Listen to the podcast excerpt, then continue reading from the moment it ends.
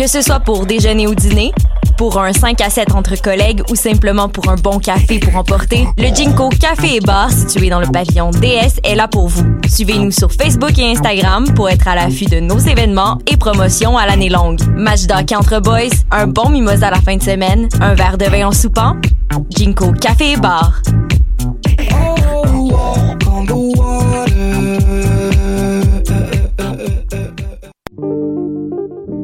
Pool Hip Hop, c'est ta référence en matière de hip hop sur les ondes de choc.ca.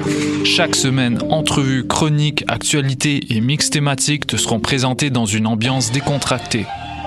Le meilleur du hip hop, ça se passe chaque semaine sur les ondes de choc.ca.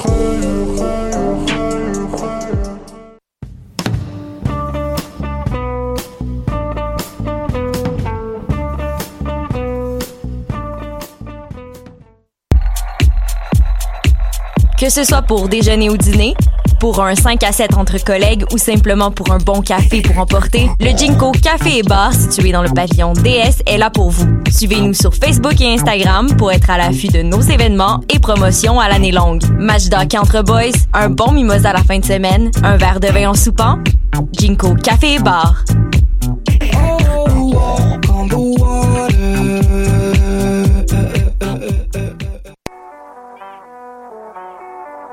What a day? Et c'est Robert Nelson de À la claire ensemble sur les ondes de choc.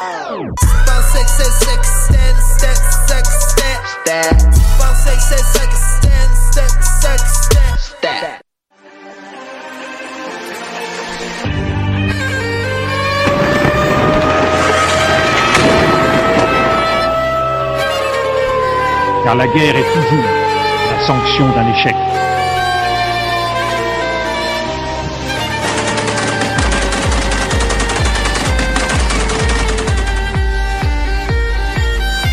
Notre capacité à construire ensemble. Alors bonjour à vous, chers auditeurs, vous êtes à l'écoute de Plein Feu, votre émission sur les conflits armés dans le monde.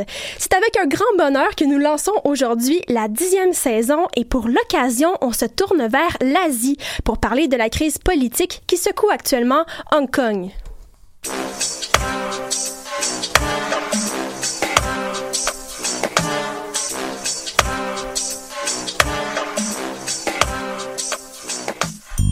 Donc, avant de plonger dans le vif du sujet, nous vous rappelons, comme à l'habitude, que vous pouvez interagir avec nous par l'intermédiaire de, du Facebook Live de l'émission ou en nous écrivant sur notre page Facebook.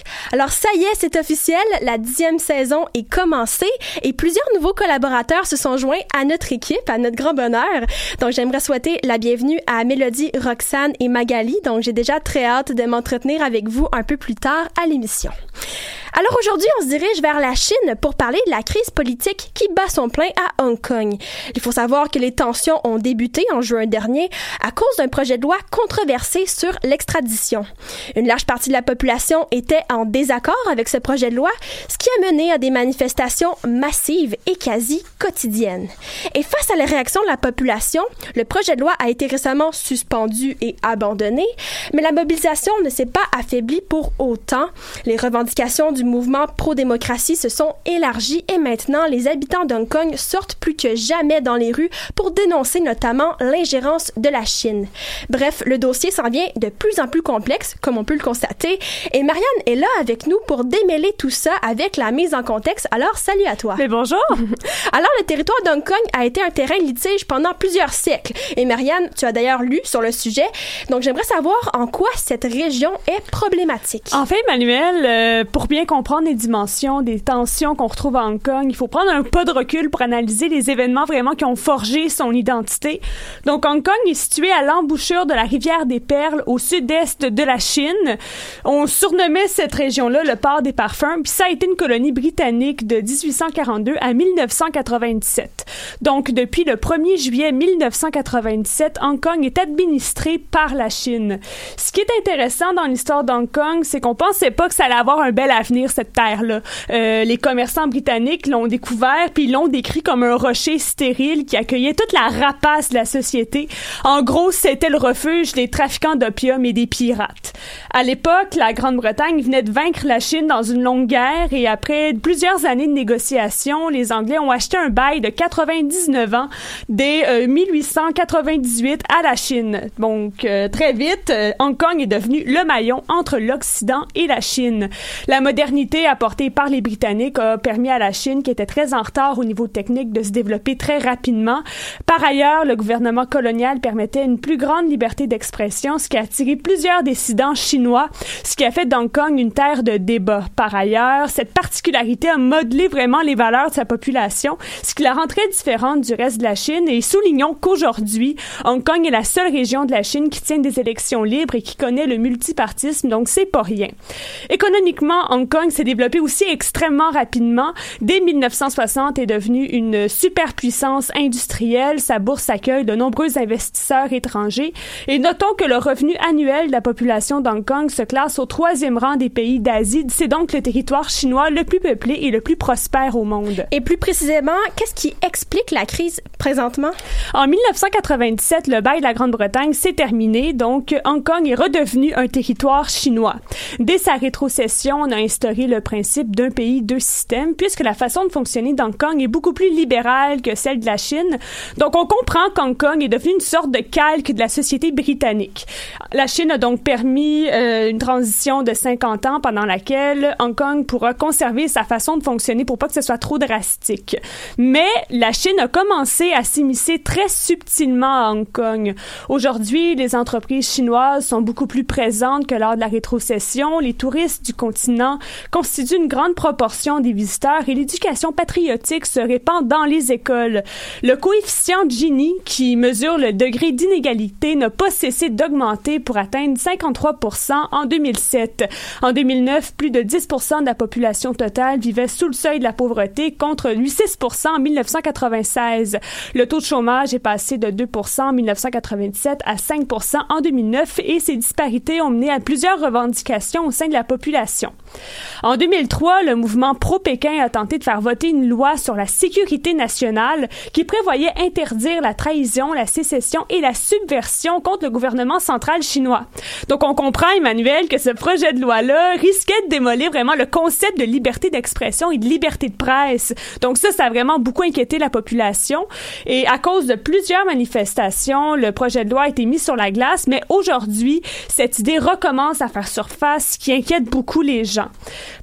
Par ailleurs, l'arrivée du président Xi Jinping au pouvoir en 2012 a été synonyme d'un renforcement de la présence de Pékin dans les affaires d'Hong Kong. En 2014, il y a eu la fameuse révolution des parapluies. Elle dénonçait le désir de Pékin de réduire la portée du suffrage universel à Hong Kong. Cette réforme n'aura finalement jamais lieu, mais elle aura attiré une dizaine de milliers de personnes dans les rues pendant 80, pendant 79 jours, pardon, pour manifester. Donc c'est quand même un mouvement social majeur. Ce mouvement donné naissance à plusieurs groupes pro-démocratie. Par contre, ces groupes-là s'entendent pas tous nécessairement sur le chemin à suivre pour appliquer la démocratie. Certains souhaitent le respect de l'autonomie d'Hong Kong vis-à-vis de la tutelle chinoise, alors que d'autres veulent l'indépendance pure et dure du territoire. En 2018, Pékin a interdit une formation indépendantiste à Hong Kong, ce qui a suscité vraiment l'indignation. Mais la goutte qui a fait déborder le vase, Emmanuel, c'est le projet de loi qui propose l'extradition des criminels vers plusieurs pays, dont la Chine continentale, pour qu'ils puissent être jugés selon les lois chinoises qui sont réputées pour être très opaques. Juste pour te donner un exemple, là, en 2015, cinq libraires qui étaient reconnus par la population pour publier des ouvrages critiques envers Crétin, envers Crétin, envers Pékin, oui, oui lapsus, ont disparu du public et très soudainement, du jour au lendemain, ils sont revenus des mois plus tard et sont restés très vagues sur, sur ce qui leur était arrivé.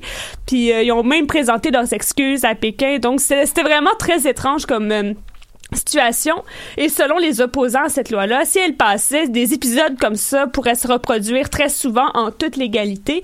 Donc, dès que ça commencé à germer, euh, des millions de, de, personnes ont pris les rues d'assaut, des activistes, des citoyens ordinaires ont joint leur voix pour dénoncer ce projet de loi.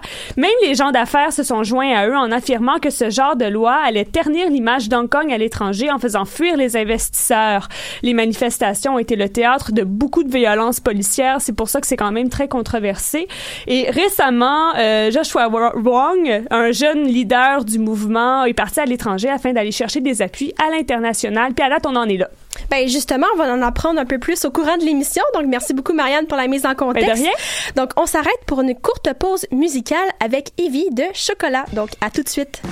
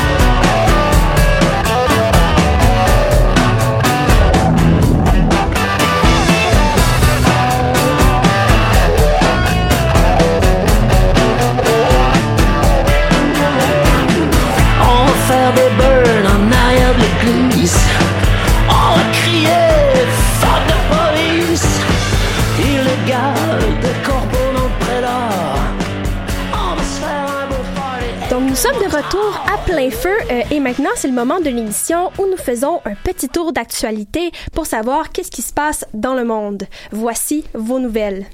Les tensions s'enveniment entre les États-Unis et l'Iran, notamment à la suite des attaques contre les six installations pétrolières d'Aramco en Arabie saoudite.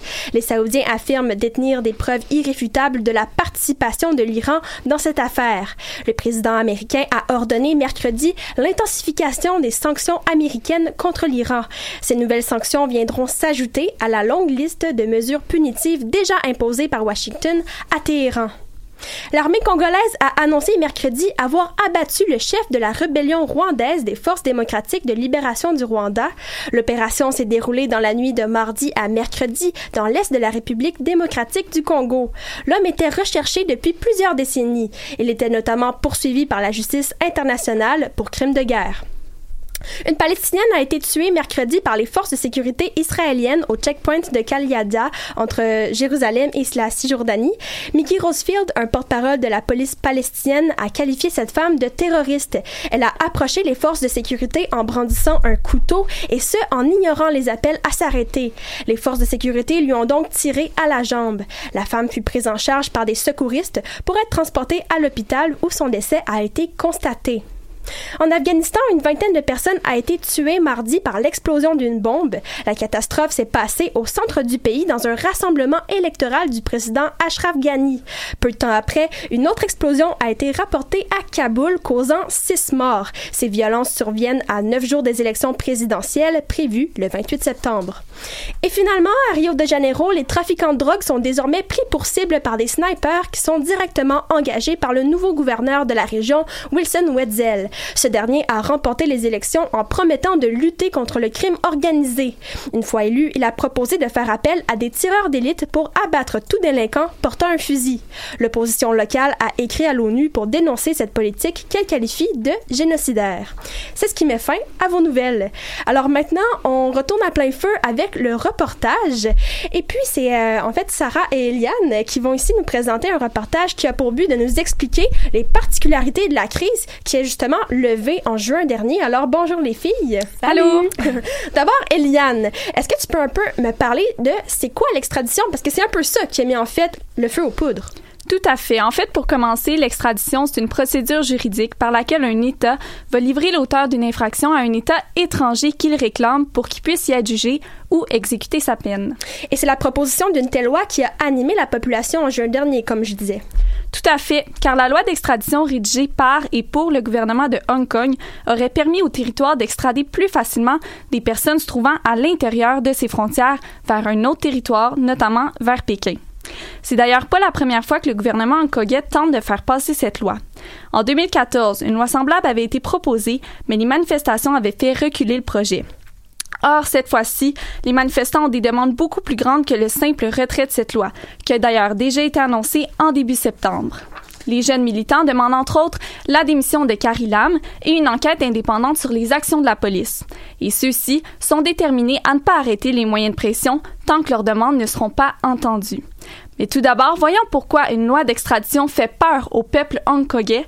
Florence Deschanguy, correspondante pour RFI à Hong Kong, l'explique. Obligatoire ou pas, quand Pékin réclamera à Hong Kong d'extrader certaines personnes, comment Hong Kong pourra-t-elle exiger des garanties sur le respect des droits de l'homme de ces personnes, alors que tout le monde sait que la Chine a sa propre interprétation, façon de parler, des droits de l'homme.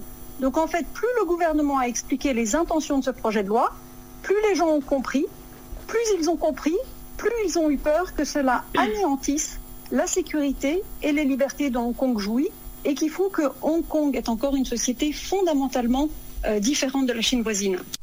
Oui, et pour ajouter à ce que Eliane euh, vient, tout juste de dire, malgré l'annonce de Carrie Lam de l'abandon euh, du projet de loi pour dissiper pleinement les préoccupations du public, a-t-elle déclaré, les manifestations ne faiblissent pas. les figures du mouvement ont annoncé vouloir continuer les protestations, et parmi eux, Joshua Wong, que Marianne a mentionné plus tôt, un militant hongkongais pro-démocratie euh, il a estimé qu'il est trop tard, et je le cite, Ces derniers mois, avec nos grèves et nos manifestations, nous avons pris conscience de la répression des droits de l'homme.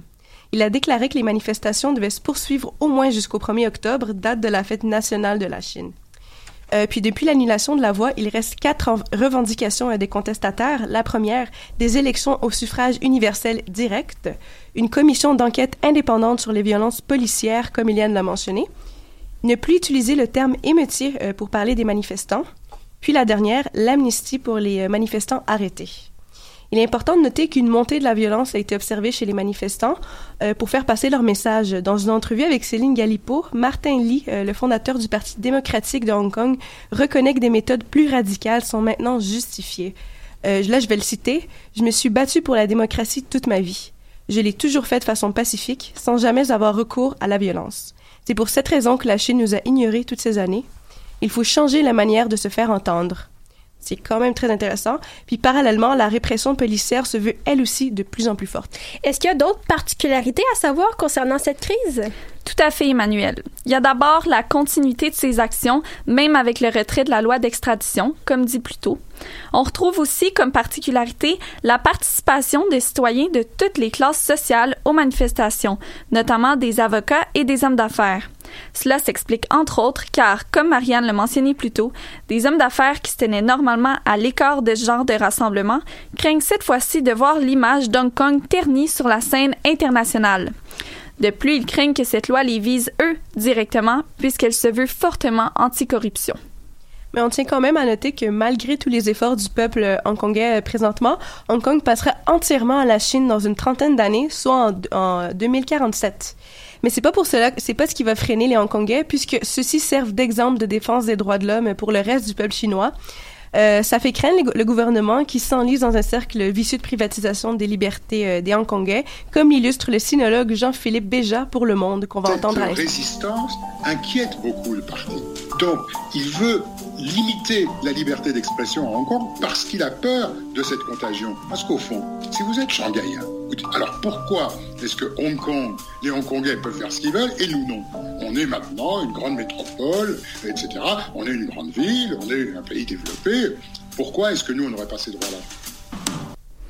Bref, cette crise est en constant développement, comme on va continuer de le voir durant l'émission, et cette fois-ci, c'est pas le retrait de la loi d'extradition qui va calmer les foules. Nous savons toutefois que c'est ce qui les a animés et poussés à sortir dans la rue. Ben, merci beaucoup les filles, c'est vraiment un très beau euh, travail de recherche. Félicitations pour votre reportage. Et maintenant, on poursuit avec la chronique libre avec Mélodie. Alors bonjour à toi. Allô Emmanuel. Alors on comprend que la crise politique qui sévit à Hong Kong est sans précédent, euh, ce qui ne doit pas laisser notamment la communauté inter- internationale en plan. Elle doit même être interpellée par ses habitants. Euh, évidemment, Emmanuel, d'autant plus que les manifestants euh, désespérés devant les arrestations et la violence perpétrée par les autorités euh, commencent à réclamer de l'aide. D'abord, dimanche le 8 septembre dernier, fidèles au poste, ils étaient des milliers d'Hongkongais à manifester. Mais cette fois, on s'est rassemblés devant le consulat des États-Unis. La revendication était simple, on demandait au Congrès américain de faire pression sur Pékin en adoptant un projet de loi exprimant son soutien aux militants. En réaction à ce rassemblement, la chef de l'exécutif hongkongais, euh, Carrie Lam, euh, a mis en garde Washington contre toute prise de position, euh, qualifiant d'inapproprié pour un pays de s'ingérer dans les affaires de Hong Kong. Alors que plusieurs politiciens américains de toutes allégeances ont répondu positivement à cet appel des militants, le président des États-Unis, Donald Trump, a quant à lui rejeté toute allégation de soutien particulier au mouvement, puis simplement appelé à une résolution pacifique de la crise par la Chine. Autrement, euh, ce mardi, euh, des militants hongkongais ont eu la chance de faire valoir leurs préoccupations dans une commission multipartite du Congrès américain. On en attend d'ailleurs impatiemment les aboutissants puisqu'un projet de loi est en fait réellement en train d'être étudié par le Congrès. Et qu'en est-il des autres acteurs sur la scène internationale? L'Europe, par exemple, est-ce qu'elle a été appelée à se positionner ou à intervenir? Eh bien, justement, les manifestants ont récidivé dimanche dernier, euh, mais cette fois devant le consulat britannique. Euh, on y a appelé l'ancienne puissance coloniale à honorer les de la déclaration commune sino-britannique euh, à l'origine de la rétrocession euh, d'Hong Kong à la Chine, euh, et donc à veiller à ce que Pékin garantisse les libertés qui sont dues aux Hongkongais. On souhaite que Londres dénonce formellement les violations des droits des militants de son ancienne colonie. Aux dernières nouvelles, le gouvernement britannique n'a pas encore réagi formellement aux demandes. Euh, en ce qui concerne maintenant des acteurs euh, non étatiques, euh, de nombreux spécialistes des relations internationales et des ONG à l'extérieur d'Hong Kong réclament aussi une certaine réaction de la part de la communauté internationale. C'est notamment le cas d'un collectif de cinq organisations françaises de défense des droits de la personne. Le 12 août dernier, en réaction aux menaces militaires chinoises à la frontière d'Hong Kong, paraissait une lettre ouverte à l'intention du président français Emmanuel Macron, mais qui s'adressait plus largement à tous les gouvernements européens.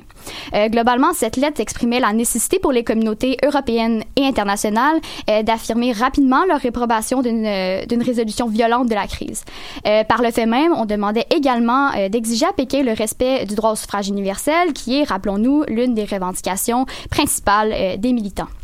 Euh, deux jours plus tard, la réponse du ministre de l'Europe et des Affaires étrangères de France, Jean-Yves Le Drian, euh, fait écho à celle qu'ont pu avoir ses homologues ailleurs en Europe.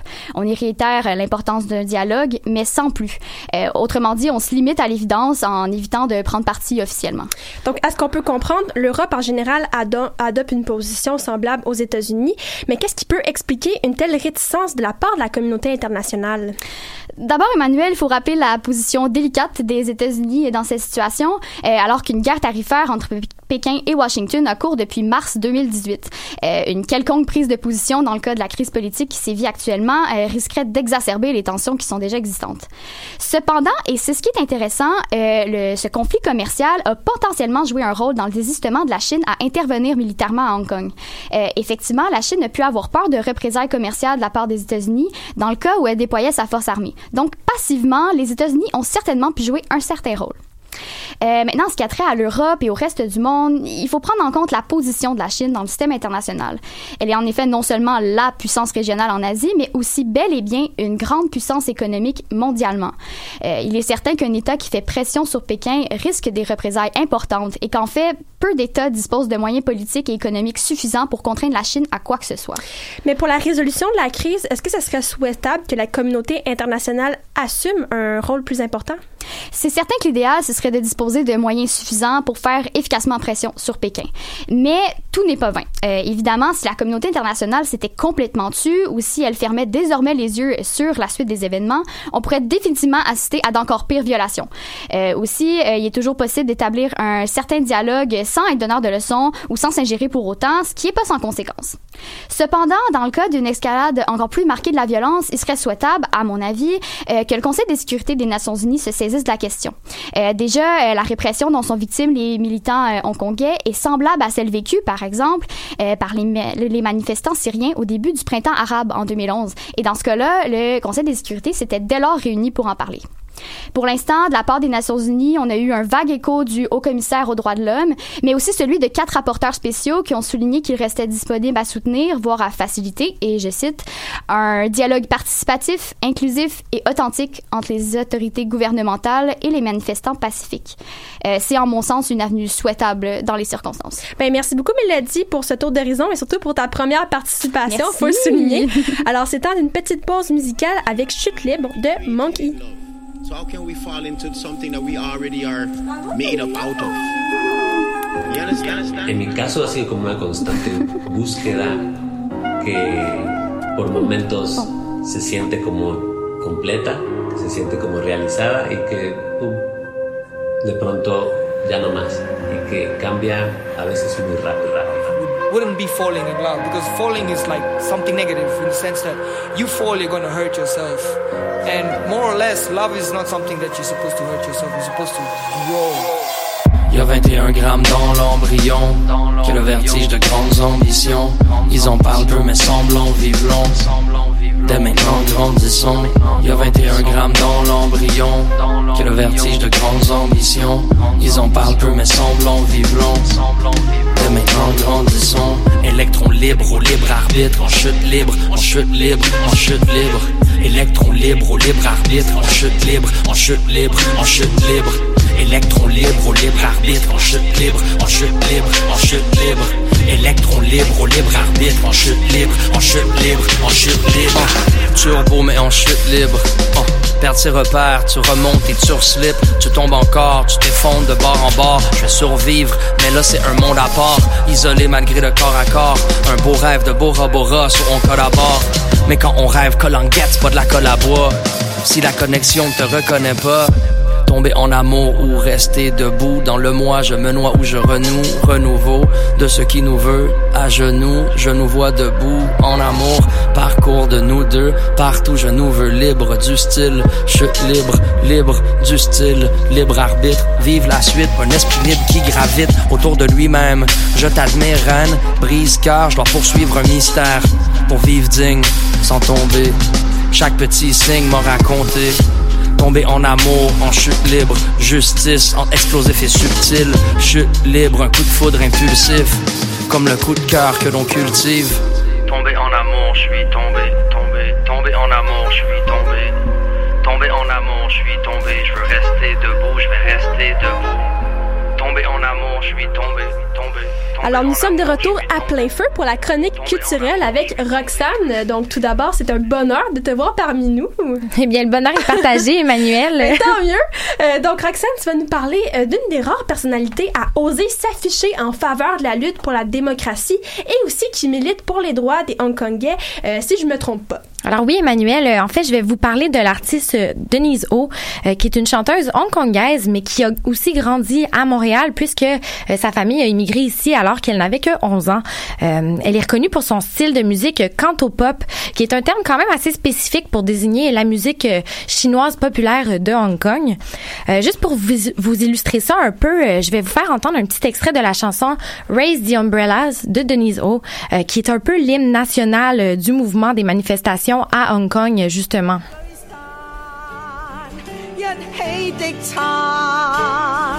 一起尽管不安却不孤单对吗？一起举手一起举手举起手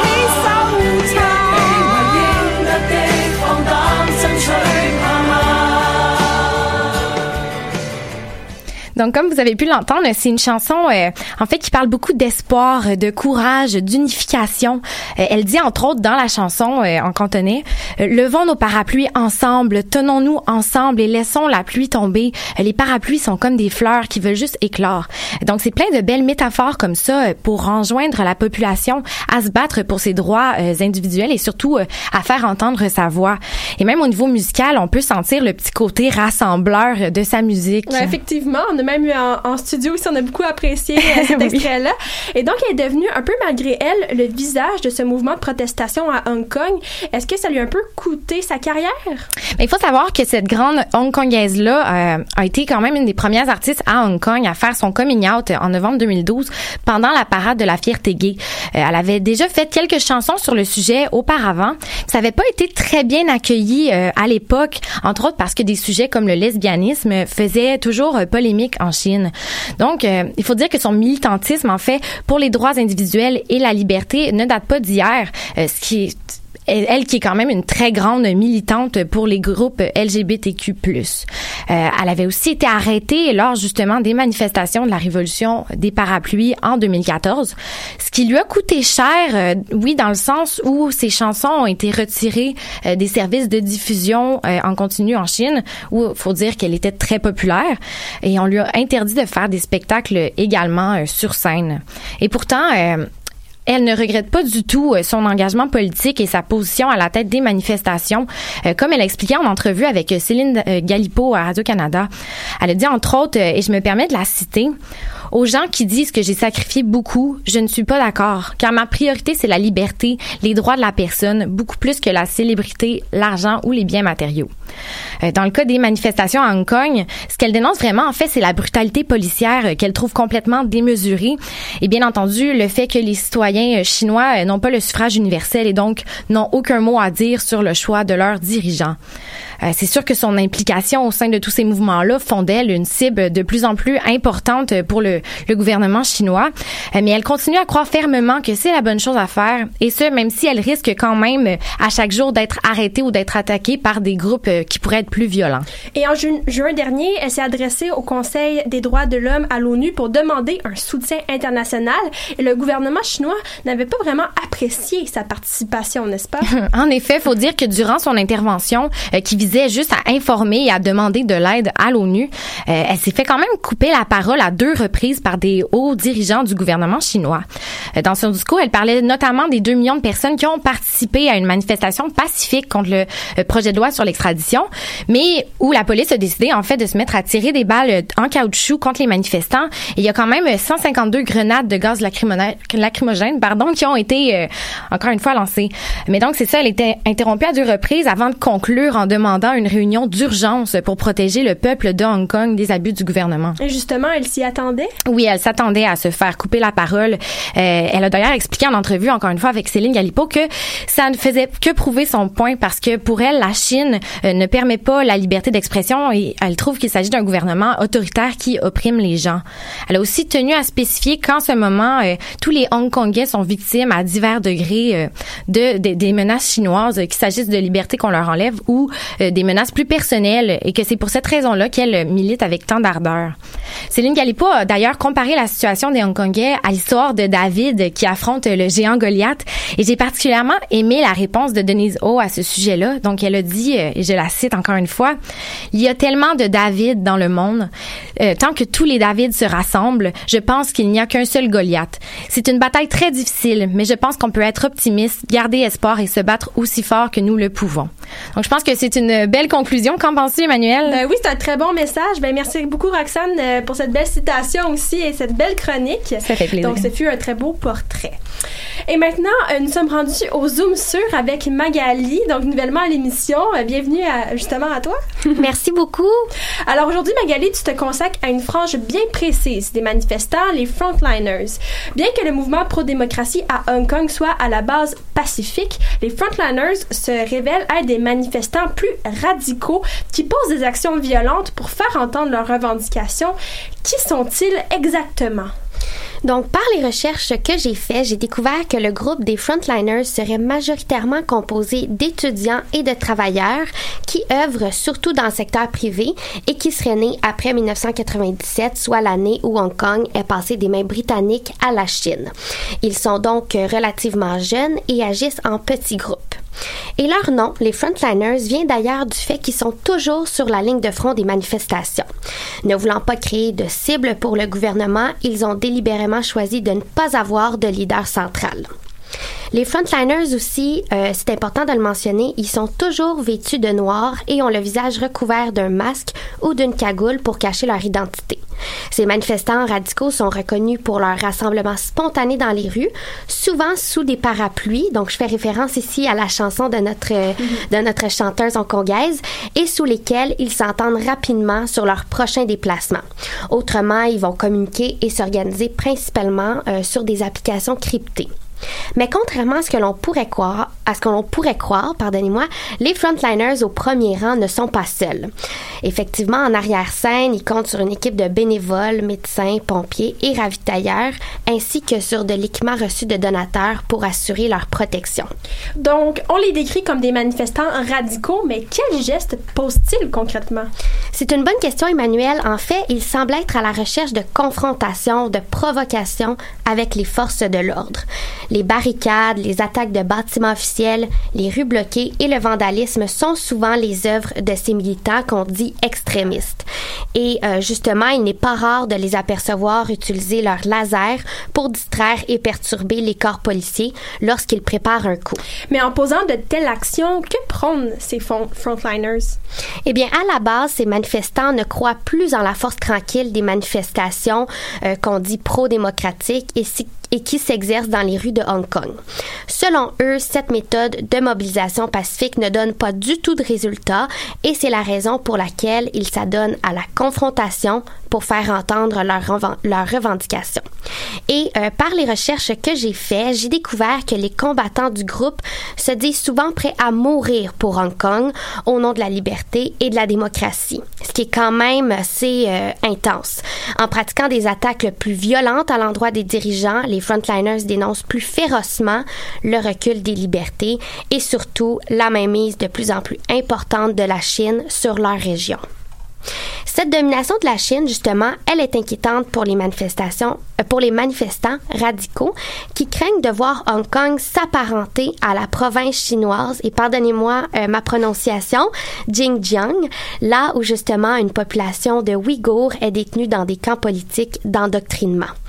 Et parmi d'autres de leurs revendications, on les a survolées un peu plus tôt à l'émission, les frontliners réclament l'abandon du projet de loi sur l'extradition, bien entendu, l'organisation d'élections plus démocratiques à Hong Kong, une enquête sur la brutalité policière, euh, la libération aussi des manifestants qui ont été arrêtés et euh, l'abandon aussi du mot émeute pour caractériser leur manifestation. Ben, merci beaucoup, Magali. Ton Zoom sur complète vraiment bien l'émission. Donc, on est vraiment allé chercher plusieurs sphères ici de la crise politique à Hong Kong. Et aussi, félicitations encore une fois pour cette première collaboration. On a vraiment des nouveaux collaborateurs très solides.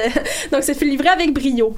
Alors, j'invite maintenant tous les collaborateurs justement à allumer leur micro. On est au dernier segment de l'émission qui est en fait la mini-discussion. Donc, le premier sujet que j'ai choisi pour vous, eh bien, va aussi parler des catastrophes naturelles qui frappent de plus en plus fréquemment notre quotidien et ça à travers le monde. On en entend souvent parler dans les médias, que ce soit les tornades, les cyclones, les épisodes de sécheresse ou même des températures extrêmes.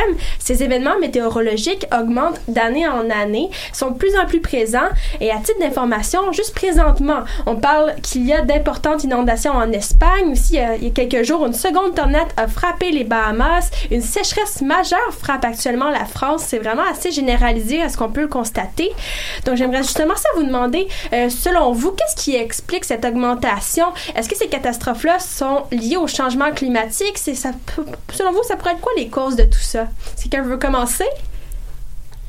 Ben évidemment, euh, les changements climatiques, je pense ça affecte pas mal euh, tous les pays dans le monde je veux dire, juste les inondations qu'on a eues, nous, là, euh, on en a eu deux majeures en deux, en l'espace de deux ans d'intervalle, donc c'est quand même, euh, c'est quand même quelque chose. Ça touche aussi le Québec, ça Ouais, veut ouais, dire. ouais. C'est pas vraiment nécessairement à l'international. Justement, est-ce que vous vous sentez concerné par ce qui se passe? Est-ce que vous trouvez que c'est alarmant d'une certaine manière? Et selon moi, euh, c'est tout le monde doit se sentir concerné parce qu'un peu comme Marianne le dit avec les inondations qu'on a eues ici, euh, mais je veux dire les changements climatiques, les catastrophes naturelles n'ont pas de frontières. Donc euh, quand on voit un ouragan par exemple qui va aller frapper les Bahamas, euh, parfois ça va rejoindre les États-Unis, euh, dans les maritimes aussi également. Euh, c'est pour ça que je pense que c'est c'est quelque chose qui devrait, oui, qui est alarmant, qui est inquiétant, puis que tout le monde, tous les pays devraient se sentir concernés parce qu'il n'y en a pas un qui peut se dire à l'abri.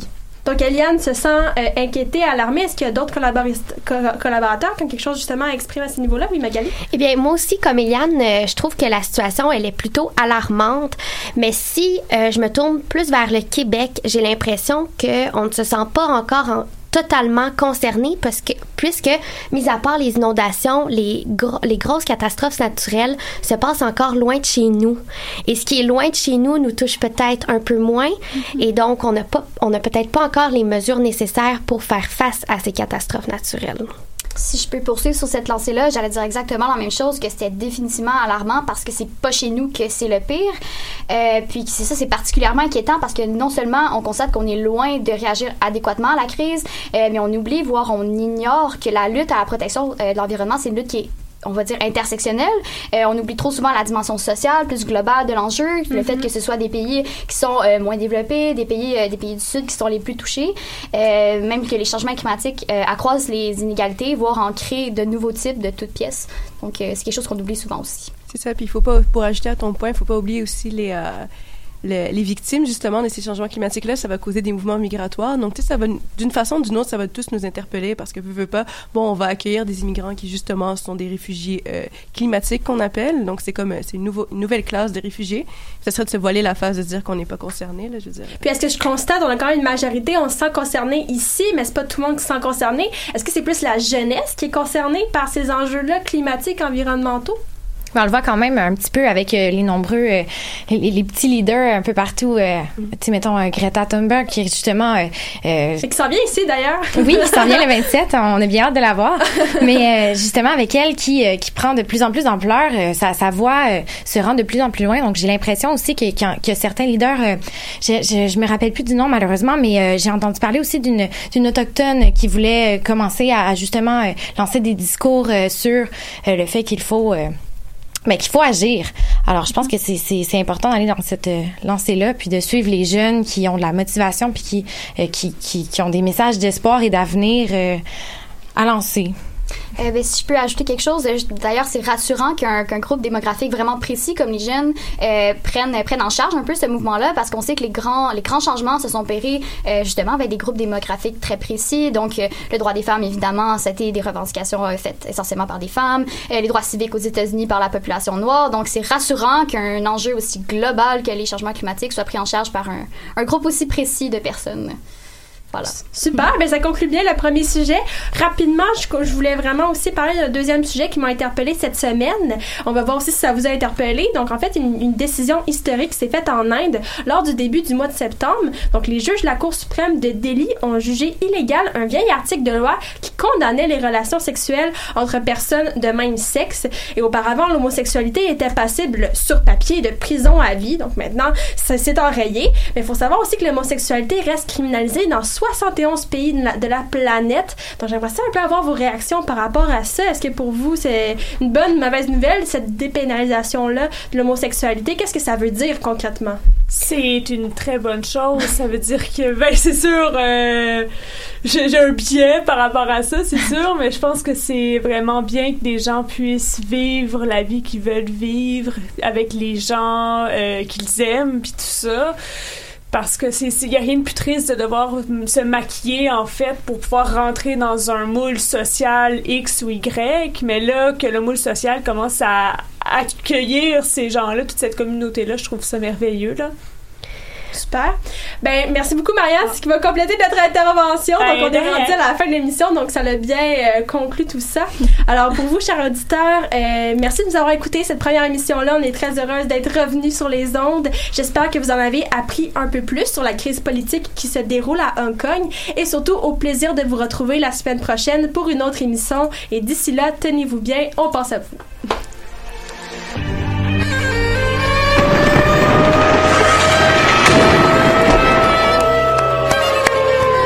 Car la guerre est toujours la sanction d'un échec.